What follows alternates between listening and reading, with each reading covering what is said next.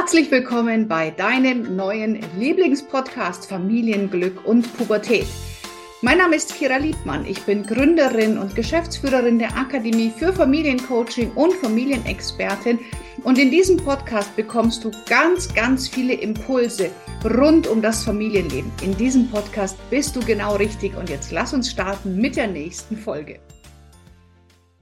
Heute beantworte ich eine Hörerfrage und bevor wir jetzt in die Frage einsteigen, noch hier für dich die Einladung. Wenn du eine Frage hast, dann schicke mir gerne eine E-Mail an podcast.kiraliebmann.de und dann ähm, werde ich sie auch hier in dem Podcast für dich beantworten. Deswegen auch die herzliche Einladung. Je mehr ihr uns schreibt, umso mehr Fragen kann ich hier auch verwursteln.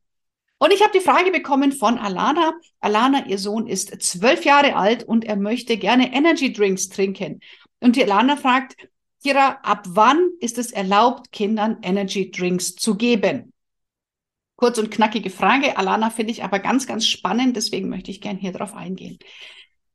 Wenn wir uns mal die Zusammensetzung von Energy Drinks anschauen, da ist unfassbar viel Zucker drinnen und es ist zum Teil Koffein oder Taurin drinnen. Es sind unglaublich viele Zusatzstoffe drin. Das heißt, Energy Drinks sind eine, eine Kalorienbombe, die dem Körper tatsächlich langfristig nichts Gutes tun. Und dennoch ist es so, dass unsere Kinder, wenn sie jetzt in die Pubertät kommen, viele Dinge ausprobieren. Und ich selber habe im Bekanntenkreis eine Mutter, die ihrem Sohn regelmäßig eine große Flasche Red Bull kauft. Ja, dieses Kind ist eh schon sehr unruhig, sehr nervös, sehr zappelig, kann nicht lange stillsitzen. Und dann kriegt er auch noch laufend Red Bull. Wundert mich halt auch nicht. Tja, aber was könnte ich jetzt der Alana raten in dem Zusammenhang? Wenn du bei Energy Drinks ganz, ganz strikt ein Verbot aussprichst, dann ist die Wahrscheinlichkeit relativ hoch, dass dein Sohn sich heimlich Energy Drinks kauft und du überhaupt keine Kontrolle mehr hast. Und deswegen ist es hier die Wahl zwischen Pest und Cholera. Würde ich den Weg wählen, wo man sagt, okay, komplett verbieten ist schlecht. Man einigt sich zum Beispiel auf eine kleine Flasche pro Woche und auch kauft man die gemeinsam. Weil dass man dann ähm, ob jetzt Zucker drin ist oder irgendwelche zuckerfreien Süßstoffe, ich glaube, ähm, das sagt jeder Ernährungsberater, das ist auch schon egal. Und ich bin auch kein Ernährungsberater. Mir geht es nur darum, die Dosis macht das Gift. Und wenn die Kids sich schon angewöhnen, oh, vor Prüfungen, da zische ich mir morgens einen Energy Drink rein, ob das jetzt Red Bull ist oder irgendwas anderes, ähm, keine, spielt keine Rolle. Ja, und dann geht's mir gut, dann bin ich fit für die Prüfung. Dann verknüpfen sie ja auch diese Erfahrung. Ich brauche ein Energy Drink, um mich, um wach zu sein, um konzentriert zu sein. Das ist ja völlig falsch. Da bilden sich ja völlig falsche Verknüpfungen. Und deswegen ähm, bin ich jetzt gerade abgekommen. Macht ein, ähm, eine Dose zum Beispiel pro Woche. Das Kind darf dann entscheiden, wann es die trinkt. Und mehr gibt es dann auch nicht. Und wenn es sein komplettes Taschengeld für Energy Drinks ausgibt und du das nicht mitbekommst, das ist das Problem, dann sind wir Eltern raus. Weil je strenger du mit deinen Sanktionen bist, je strenger du mit deinen ähm, Strafen bist, umso mehr wirst du dein Kind dazu bringen, das erste Recht zu machen. Weil das, dieses Druck erzeugt Gegendruck, funktioniert in der Pubertät halt einfach so. Na, und es gibt Kinder, die sind einsichtig, die sind, die kooperieren, die sind folgsam, ähm, die machen das vielleicht, um dir zu gefallen, aber sie werden jedwede Möglichkeit nutzen, die sich ihnen gibt, um da das dann doch hinter deinem Rücken machen zu können. Nicht alle Jugendlichen, aber viele. Wie gesagt, ich kehre da nie alle Kids über einen, ähm, schere alle über einen Kamm, sondern es geht darum, einfach aus der Erfahrung, die ich mit vielen, vielen Eltern gemacht habe, ich mache den Job ja schon eine Zeit lang, ähm, passiert das einfach immer wieder. Wir waren auch selber alle Jugendliche. Ich habe auch selber ähm, Jugendliche zu Hause also insofern, man muss doch da einfach nur mit dem normalen Menschenverstand sich in die Situation hineindenken. Ähm, und deswegen hier gut im Kontakt bleiben und einfach generell das Thema Ernährung sich mal anschauen. Wenn dein Kind sich sonst relativ gesund ernährt, wenn es Gemüse isst, wenn es Obst isst, wenn es Sport macht, draußen sich an der frischen Luft bewegt, ähm, dann ist mal ein Energy Drink in der Woche ja, okay, es ist nicht gut, aber ganz ehrlich, ob ich da eine Cola trinke oder ein Energy Drink, ist dann auch schon dem Körper egal. Wie gesagt, Dosis macht das Gift. Wenn das Kind aber zwölf Stunden am Tag nur vom Computer, der Playstation oder dem Handy sitzt, wenn es sich nicht bewegt, wenn es nicht rausgeht, wenn es nachts nicht schlafen kann, ähm, dann ist auch diese eine Dose Energy Drink äh, nicht kriegsentscheidend, weil da liegt das Problem dann ganz woanders. Dann sollte man erstmal alles um diesen Energy Drink herum erstmal sich anschauen. Das heißt, der Fokus, liebe Alana, nur auf den Energy Drink ist ein bisschen schwierig, weil wenn du bei mir im Coaching wärst, würde ich erstmal die Frage stellen, wie oft will dein Kind, will es nur mal probieren oder kommt die Frage regelmäßig? Welche Haltung hast du zu gesunder Ernährung und zu Energy Drinks? Ähm, wie wird das in dem Freundeskreis von deinem Sohn gehandhabt?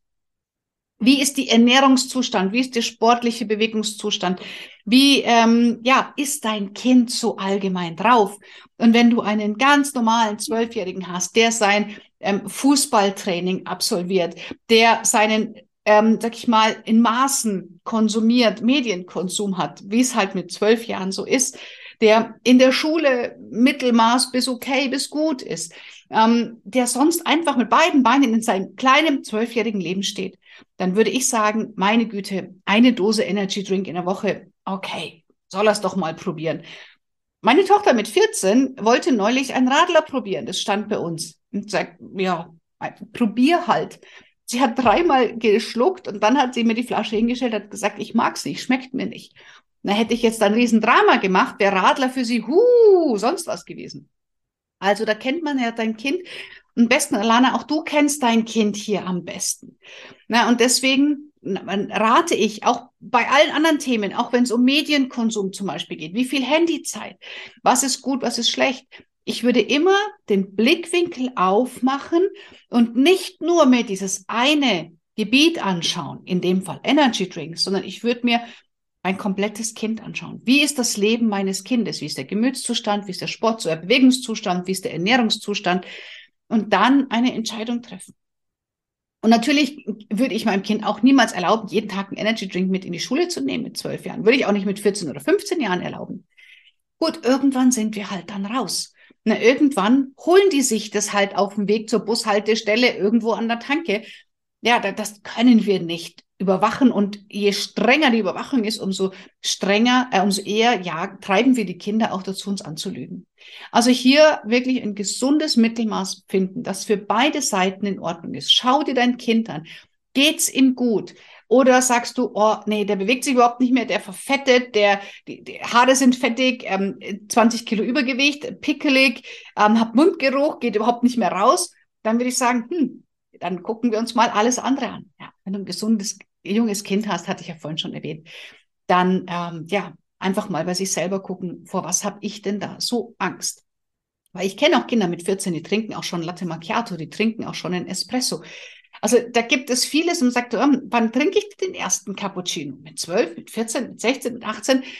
Auch hier immer die Dosis macht das Gift. Und wenn das Kind einmal am Sonntag zum Frühstück einen kleinen Cappuccino trinkt, sehe ich jetzt nicht das Problem. Wenn es drei Espresso schon am Vormittag intus hat, dann würde ich sagen, lass uns da nochmal hinschauen, warum das so miteinander gekoppelt ist. Liebe Alana, ich hoffe, ich konnte dir hier entsprechend weiterhelfen und möchte an dieser Stelle noch auf etwas hinweisen. Und zwar am 12. und 13. Mai findet für alle Eltern oder für alle, die sich da tiefer in die Materie befassen wollen, ein Online-Seminar via Zoom mit mir statt. Und zwar heißt das Ganze Familiencoaching Kompakt.